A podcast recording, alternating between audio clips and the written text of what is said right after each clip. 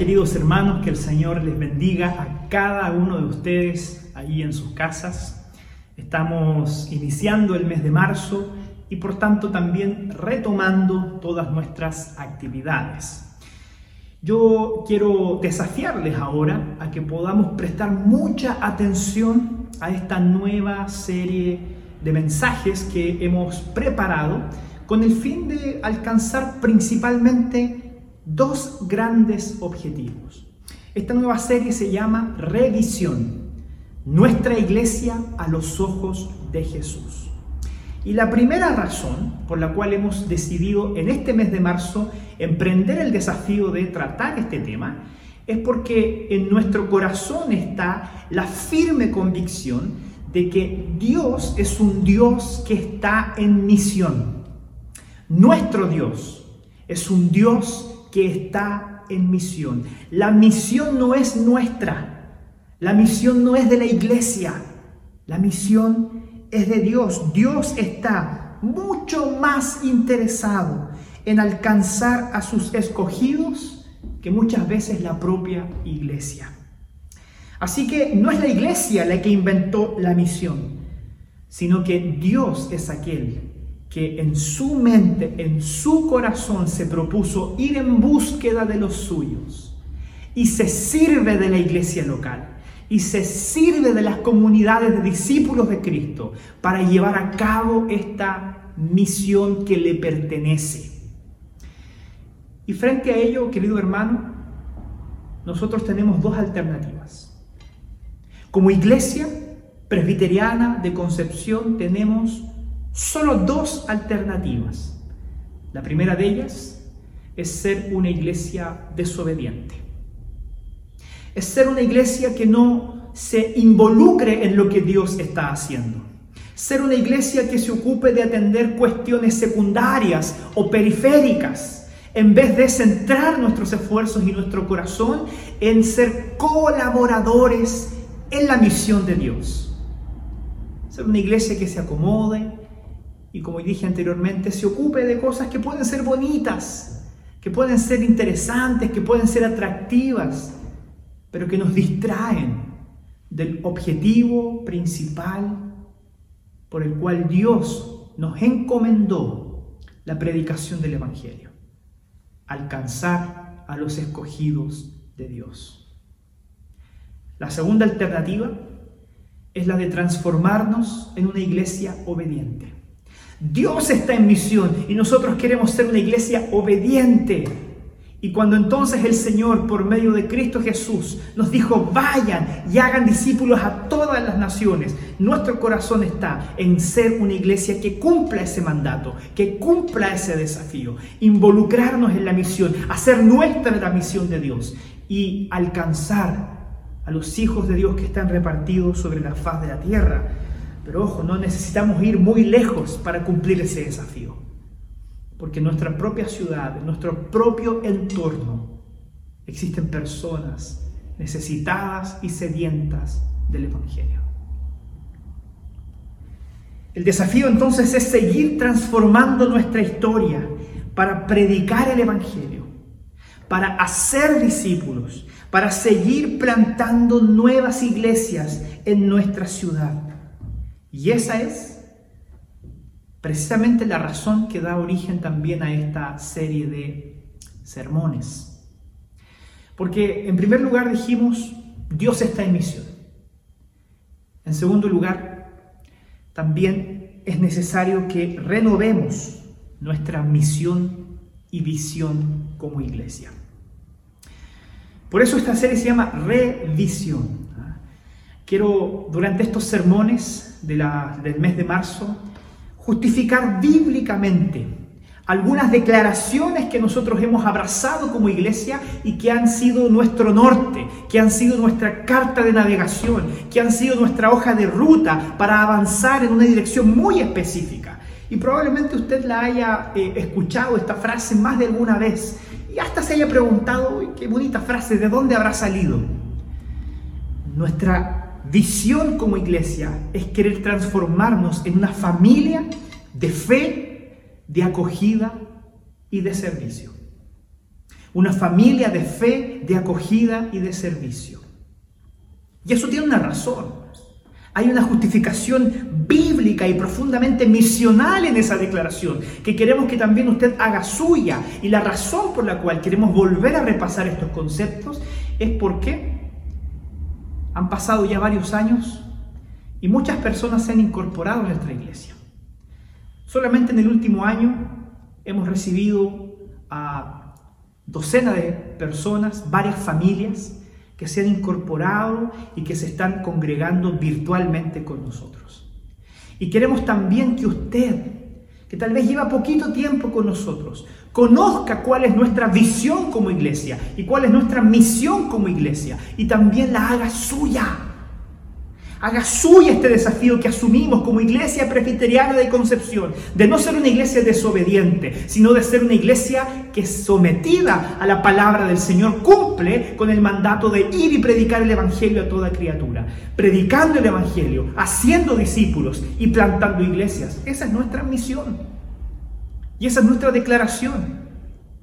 Cuando a usted le preguntan, bueno, ¿cuál es la misión de la iglesia presbiteriana de Concepción? Son tres cosas, predicar el Evangelio hacer discípulos y plantar iglesias. Entonces quiero que revisemos en esta serie de sermones estas dos grandes declaraciones. Nuestra visión, ser una familia de fe, de acogida y de servicio. Y nuestra misión, predicar el Evangelio, hacer discípulos y plantar iglesias. Hemos llegado al profundo convencimiento en nuestra vida como iglesia que la misión, la misión de Dios es la prioridad de la iglesia. De hecho, así se llama este primer sermón. La misión de Dios es la prioridad de la iglesia. La prioridad de la iglesia. Y déjeme comentarle una cuestión más bien íntima de nuestra iglesia. El día, eh, el día de ayer estuvimos reunidos con el consistorio de la iglesia. Lo hacemos cada, cada vez por mes, nos reunimos los presbíteros junto con el pastor, con el asistente pastoral ahora que es Guillermo, a, a revisar la iglesia, a revisar la marcha de la iglesia. Y comprobábamos con alegría, pero a la vez con cierta tristeza, y ya le voy a explicar por qué. Comprobamos primero con mucha alegría que si nosotros miramos el presupuesto de nuestra iglesia, es decir, si miramos dónde principalmente nosotros invertimos los recursos que son generados por causa de las ofrendas y los diezmos, ellas están principalmente invertidos en la plantación de nuevas iglesias. Invertimos en personas que están involucradas en el ministerio, en el desarrollo de la misión de Dios. Y eso nos pone muy contentos porque si hay una manera de comprobar dónde está la prioridad de nuestras vidas, es, ver dónde nosotros nos gastamos nuestros recursos. Eso es súper interesante. Si usted quiere comprobar dónde está su corazón y dónde usted está direccionando su vida, entonces vea dónde, dónde usted gasta más plata. Y gracias a Dios por su misericordia, en nuestro presupuesto hemos logrado reflejar ese deseo de plantar iglesias, de hacer crecer el Evangelio por la gracia de Dios invirtiendo en personas. Sin embargo, y aquí está la segunda parte, veíamos con cierta tristeza también como muchas veces nuestros anhelos y esfuerzos por querer avanzar se ven limitados por la falta de recursos. Y ciertamente eso es algo que nos desafió también como consistorio, como líderes de la iglesia, a ponerle mucho énfasis a esta serie de sermones.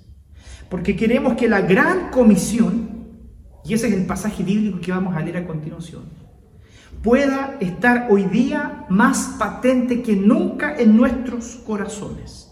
Así que por favor, ponga mucha atención a este texto. Yo estoy seguro que usted lo ha leído muchas veces, pero pueda, y quiero, quiero que pueda volver a prestar mucha atención a lo que estas palabras dicen para que el Señor nos permita revisar nuestra visión, el Señor nos permita revisar nuestra misión y poner nuestra iglesia bajo los ojos de Jesús. ¿Qué dice el texto? Va a aparecer ahí en su pantalla. Y Jesús se acercó y les habló diciendo, Mateo 28, 18, Toda potestad me es dada en el cielo y en la tierra. Por tanto, id y haced discípulos a todas las naciones, bautizándolos en el nombre del Padre y del Hijo y del Espíritu Santo, enseñándoles que guarden todas las cosas que os he mandado. Y aquí yo estoy con vosotros todos los días hasta el fin del mundo. Amén. ¿Cuántas veces ha leído este texto bíblico, querido hermano? Probablemente muchas veces. Probablemente hasta se lo sabía de memoria. Bueno, quiero que en base a este maravilloso pasaje podamos reflexionar eh, en dos grandes conceptos. Dos grandes conceptos. Este texto es conocido como la Gran Comisión. Cuando Jesús resucita, Él comparte un tiempo con sus seguidores, con sus discípulos, ¿cierto? La Biblia da testimonio de que eran eh, unas 500 personas las que seguían a Jesús en aquel entonces. Y antes de que él eh, fuera ascendido al cielo, les dejó un desafío, una comisión. Fíjese, una comisión. Colaboradores de la misión. La misión es de Dios. Nosotros somos colaboradores. Y les dice, vayan y prediquen. Vayan y prediquen. Por lo tanto, para esto existe la iglesia. La iglesia como comunidad de discípulos y la iglesia presbiteriana de Concepción como una expresión de esta comunidad de discípulos existe para glorificar a Dios por medio del cumplimiento de su mandato. Cuando una iglesia deja de cumplir su labor evangelizadora y deja de soñar con la extensión del reino de los cielos, deja de ser una iglesia evangélica se desnaturaliza, pasa a ser un club social, pasa a ser eh, un lugar de ah, autosatisfacción, pero deja de ser una iglesia evangélica, aquella iglesia que pierde de vista que su objetivo es glorificar a Dios mediante el cumplimiento del mandato de ir y predicar el Evangelio. Hermanos, esa es la razón por la cual una iglesia, como una expresión de comunidad, puede tener un lindo templo. Ah, yo volví a predicar en el templo. Quise venir, para esta serie quise venir a predicar en el templo porque me parece muy significativo el hecho de que asociemos estas dos cosas. Podemos tener un lindo templo, podemos tener recursos, podemos tener pastor, podemos llenar nuestra agenda de actividades, pero si no somos capaces de involucrarnos integralmente en la misión de Dios, entonces se desnaturaliza el motivo de nuestra existencia y por lo tanto nos condenaremos a ser una iglesia que morirá como tal. Por eso es tan importante esta revisión, que usted haga suya estas declaraciones que fueron pensadas por los líderes de la iglesia, sustentados en nuestra comprensión evangélica de la palabra de Dios para que usted también se involucre integralmente en lo que Dios está haciendo en nuestra ciudad. Predicar el Evangelio, hacer discípulos y plantar iglesias, llegando a ser una familia de fe, de acogida y de servicio. Y en primer lugar, para eso, para cumplir ese propósito, para cumplir ese objetivo, necesitamos de autoridad espiritual. Debemos revestirnos de autoridad espiritual.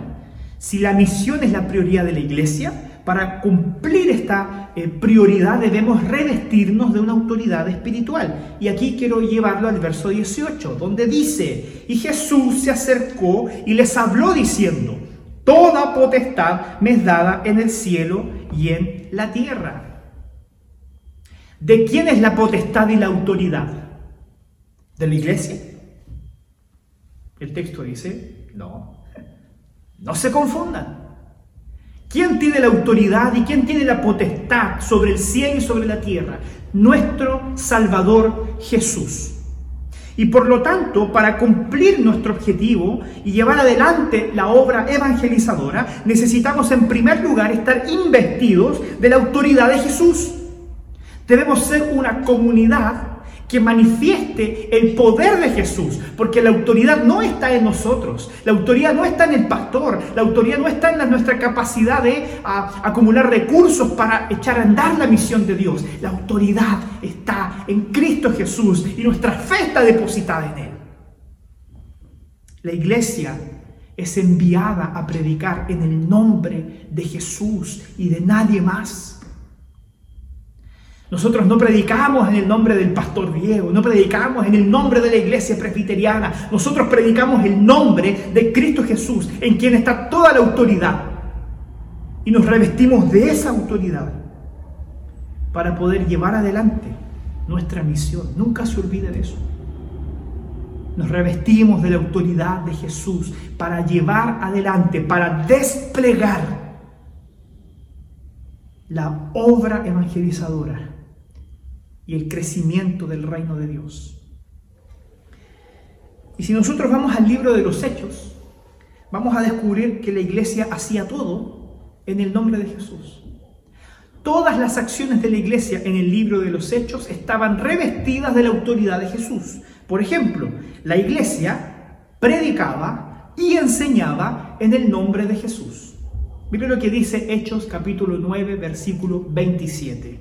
Entonces Bernabé, tomándole, lo trajo a los apóstoles y les contó cómo Saulo había visto en el camino al Señor, el cual le había hablado, y cómo en Damasco había hablado valerosamente en el nombre de Jesús. La iglesia hablaba, la iglesia enseñaba, la iglesia predicaba en el nombre de Jesús. La iglesia también bautizaba en el nombre de Jesús. Hechos 2.38. Arrepentíos y bautícese cada uno de vosotros en el nombre de Jesucristo para perdón de pecados y recibiréis el don del Espíritu Santo.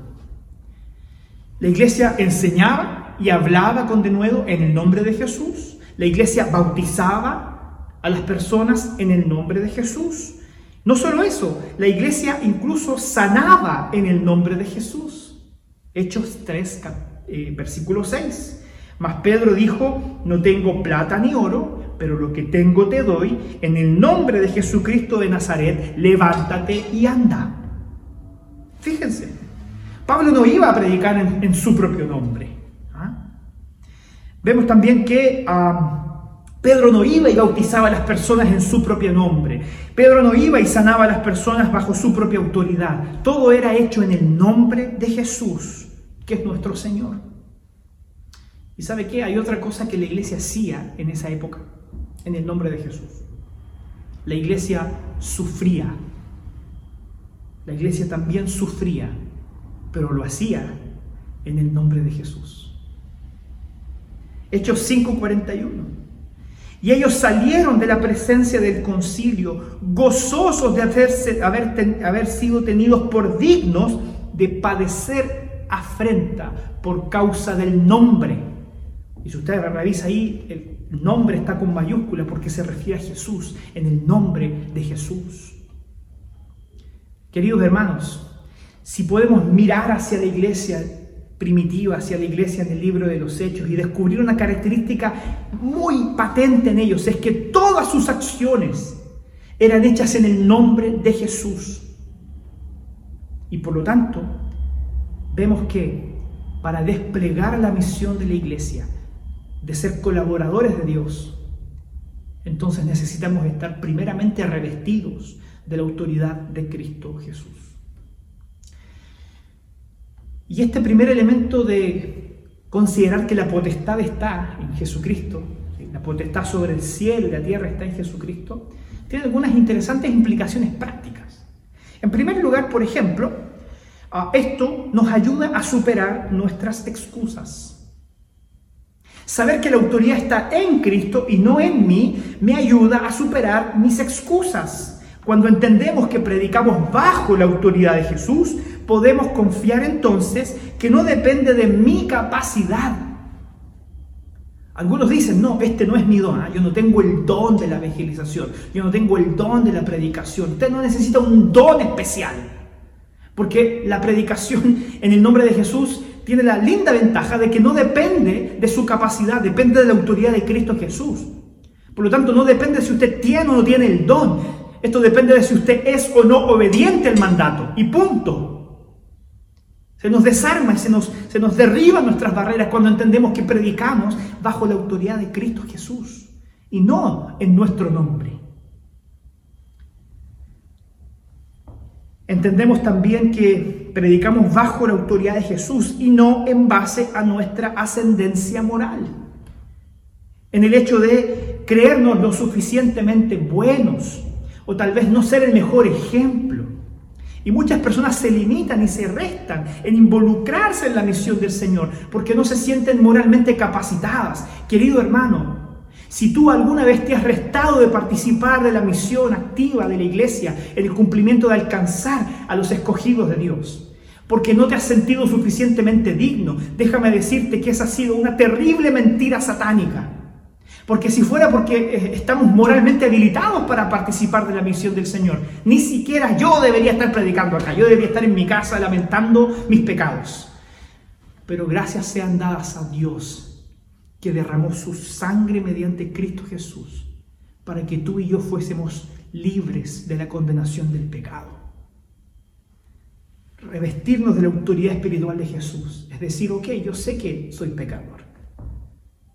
Pero eso no es una limitante para que yo pueda dar testimonio e involucrarme en la misión de Dios y en el trabajo de la iglesia para ayudar en el avance del reino de los cielos. Porque creemos en un Dios que derramó su gracia infinita. No depende de tu capacidad moral ni de tu esfuerzo. Es la gracia de Dios que opera en ti. Lo que necesitas es un corazón humilde, arrepentirte y ponerte bajo la poderosa mano de Dios. En segundo lugar, comprender que predicamos bajo la autoridad de Jesús nos ayuda a entender también que somos testigos y no abogados de Dios. La iglesia ha sido llamada a testificar de Dios y no necesariamente a defender a Dios. Algunos tienen esta confusión teológica respecto de lo que es la, obra evangelizadora. Predicar a otra persona no es defender a Dios. Y la sencilla razón es que Dios no necesita ser defendido. Dios se defiende perfectamente solo, no necesita de ti para justificar su existencia. Qué absurda pretensión creer que con un par de argumentos podemos nosotros justificar la existencia de Dios. Dios no necesita ser justificado.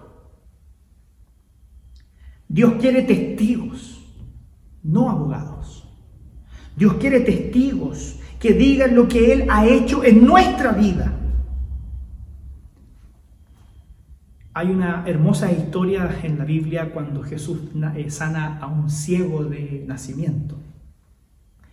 La historia es bien curiosa porque el Señor hace una especie como de eh, barro y con saliva y tierra y le cubre los ojos, luego los sana eh, y el ciego que recuperó la vista no entendía nada. Llegaron los fariseos, empezaron a increpar, oye, queremos saber si tú realmente eras ciego, qué pasó. Y llega un, llega un momento en que el ciego dice una frase así, pero fantástica, digna de marcarle en algún lugar.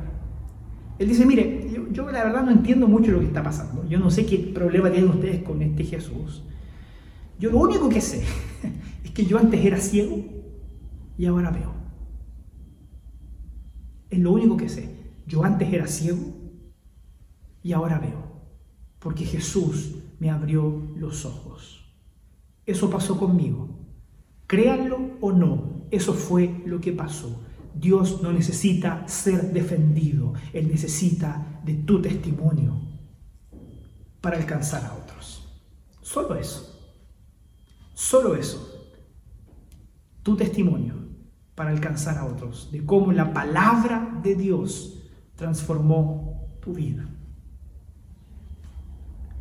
Y por último, nos ayuda a confiar también en la soberanía de Dios. El hecho de saber que nuestra misión y el cumplimiento de nuestra misión eh, la llevamos a cabo revestidos de la autoridad de Jesús, nos ayuda a confiar en la soberanía de Dios. Dios es soberano. Y Él salva a quien quiere, cuando Él quiere, porque su llamado es irresistible y depende completa y absolutamente de su voluntad. Usted puede ah, predicar el Evangelio, puede dar su testimonio, y eso puede generar que nadie se salve. Porque finalmente el poder transformador no está en tu testimonio y tampoco está en tu capacidad de hablar. Está sencillamente en la autoridad y la soberanía de Dios. Entonces aprendamos a esperar los frutos en Dios. Aprendamos a esperar los frutos en Dios. Él será aquel que se servirá de nosotros para alcanzar a sus, a sus escogidos cuando Él quiere, como Él quiere y de la manera en que Él quiere. Nada de eso depende de nosotros. Recuerde, usted es un testigo. Lo único que necesita decir es, mire, yo no sé cómo funciona esto, lo único que les puedo decir es que yo antes era ciego y ahora veo. Créanlo o no. Eso pasó conmigo.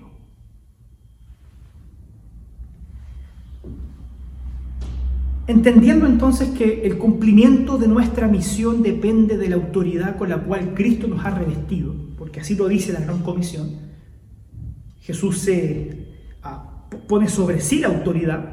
Jesús entonces con esa autoridad entrega una serie de instrucciones a sus discípulos. Le dice, con esta autoridad yo les digo tal cosa. ¿Qué les dice? Vamos al texto, versículo 19 y 20. Por tanto, id y hacer discípulos a todas las naciones, bautizándolos en el nombre del Padre y del Hijo y del Espíritu Santo, enseñándoles que guarden todas las cosas que os he mandado. Jesús identifica y enumera claramente cuáles son las acciones misionales que debe llevar a cabo la iglesia. Lo primero que él dice es ir. Este, este, este, este, verbo es fantástico, este verbo es un participio eh, que podría ser traducido como eh, yendo, ¿ah? mientras caminan.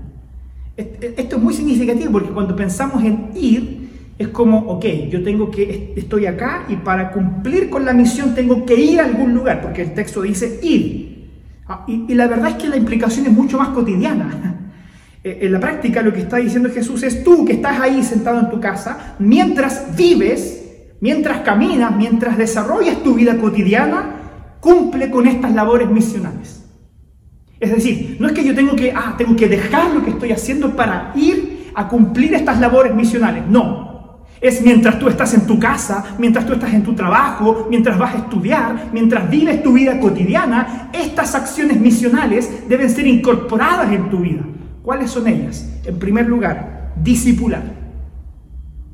Discipular. Es por eso que nuestra visión dice, nuestra visión dice, predicamos el Evangelio con la autoridad de Jesús y hacemos discípulos. Hacemos discípulos. Esa es una de las labores misionales que debemos comprometernos como iglesia, hacer discípulos. Bueno, esta palabra en griego es mateteusate, que en, la Reina Valera se traduce como hacer discípulos, pero en realidad hoy día hemos acuñado este concepto que es discipular, acompañar en un proceso de crecimiento a otras personas. Hechos 6, versículo 7. Y crecía la palabra del Señor y el número de los discípulos se multiplicaba grandemente en Jerusalén. También muchos de los sacerdotes obedecían a la fe. Nuestra labor misional como iglesia no es sencillamente recibir miembros por recibir miembros. No es sencillamente hacer crecer un número y ver que la iglesia esté ah, más llenita con las bancas, eh, con la gente más apretada. Nuestra labor como iglesia es alcanzar a personas para que sean discípulos de Cristo. Y eso es muy importante que usted lo entienda.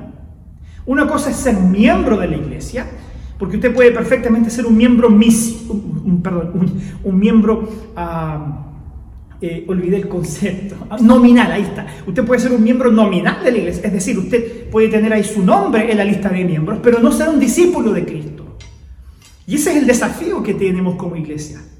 No solamente alcanzar personas para registrarlas en el rol de miembros, sino que hacer de ellas verdaderos discípulos de Jesús y hacer de su vida también eh, una vida de discipulado, de seguimiento de las pisadas de Jesús, de crecimiento espiritual, de desplegar también los dones que Dios le ha otorgado por medio del servicio. Discipular es recorrer el camino entre mi conversión y la madurez espiritual. Todo ese proceso debe ser acompañado y guiado en el contexto de la iglesia local. Lo que nosotros anhelamos para usted no solamente es que usted se incorpore y se haga miembro de la iglesia y venga a ocupar un lugar más en la banca cuando nos podamos volver a reunir. Nuestro propósito es que usted pueda transformarse en un discípulo de Jesús, seguir las pisadas de nuestro Maestro crecer espiritualmente y de esa forma también poder dar testimonio a otros de lo que Dios está haciendo en su vida y junto con ello también dar frutos. Eso hace toda la diferencia, porque es lo que vemos que Dios hizo con sus apóstoles y discípulos en la iglesia primitiva.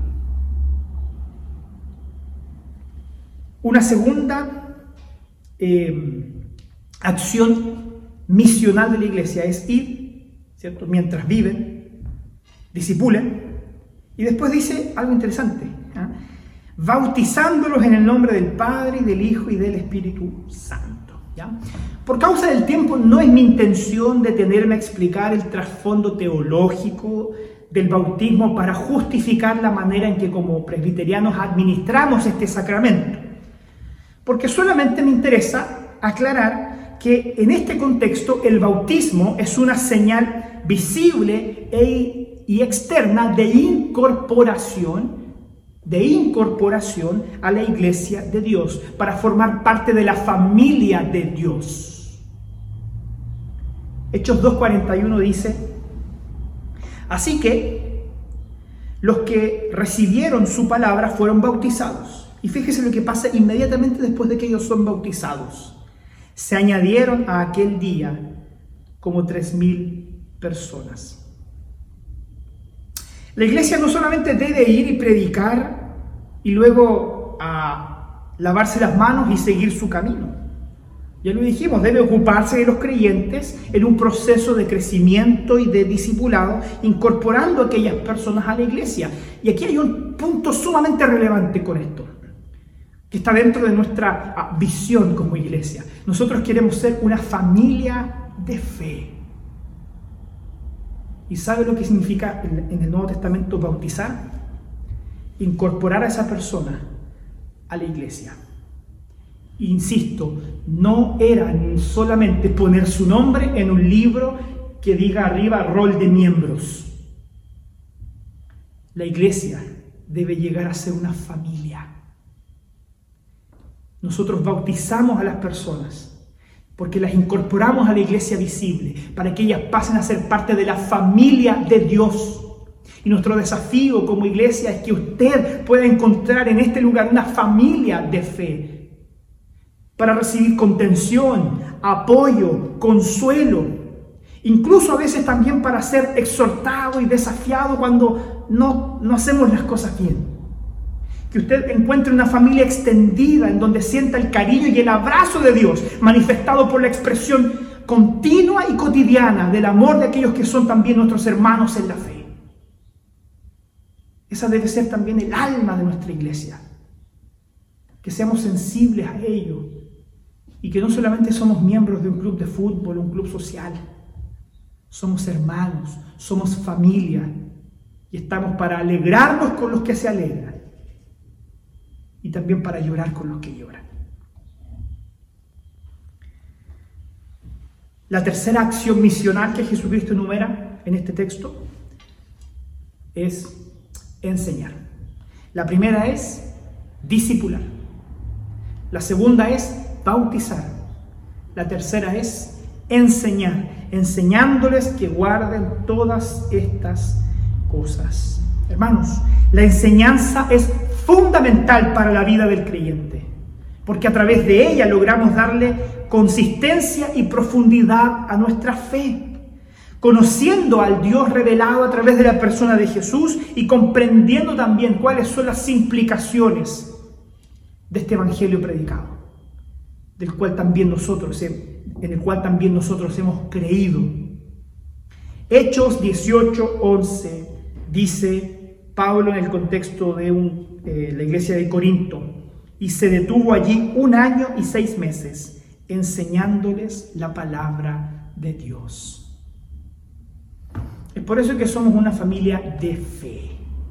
Nosotros queremos que usted conozca su fe, que profundice sus raíces en la fe, en la fe verdadera, aquella que está enseñada en las sagradas escrituras. Y es por eso que un énfasis importante en nuestra iglesia es la enseñanza, la predicación bíblica. Porque queremos que usted conozca, no, no solamente conozca su fe, sino que también conozca en profundidad al Dios en el cual usted ha creído la enseñanza. Entonces, ¿cuáles son las acciones misionales de una iglesia colaboradora en desplegar el reino de Dios en todo el mundo?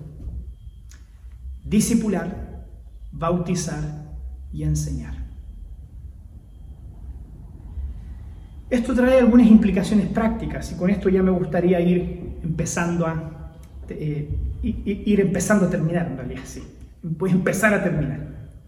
Primero, Comprender lo que Jesucristo dijo en la Gran Comisión nos ayuda a evaluar cuáles de nuestras actividades son indispensables e importantes. La labor misionera de la iglesia es nuestra prioridad. Por lo tanto, debemos concentrar nuestros esfuerzos en aquellas tareas que el mismo Señor Jesucristo nos encomendó y no distraernos en cosas que parecen secundarias. Ojo, yo no digo que con esto las cosas secundarias no haya que hacerlas.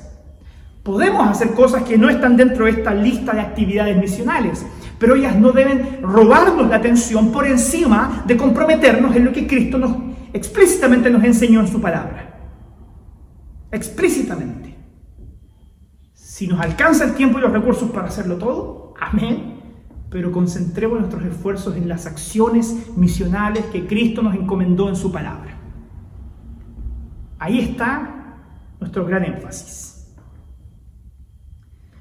Porque incluso a veces el enemigo, que es muy astuto, puede utilizar estas actividades secundarias, que son bonitas, muchas de ellas, para distraernos de las acciones primarias, en las que deberíamos estar profundamente involucrados como iglesia. Es por eso que también conocer estas acciones misionales nos desafía a ser una iglesia más comprometida con la misión de Dios.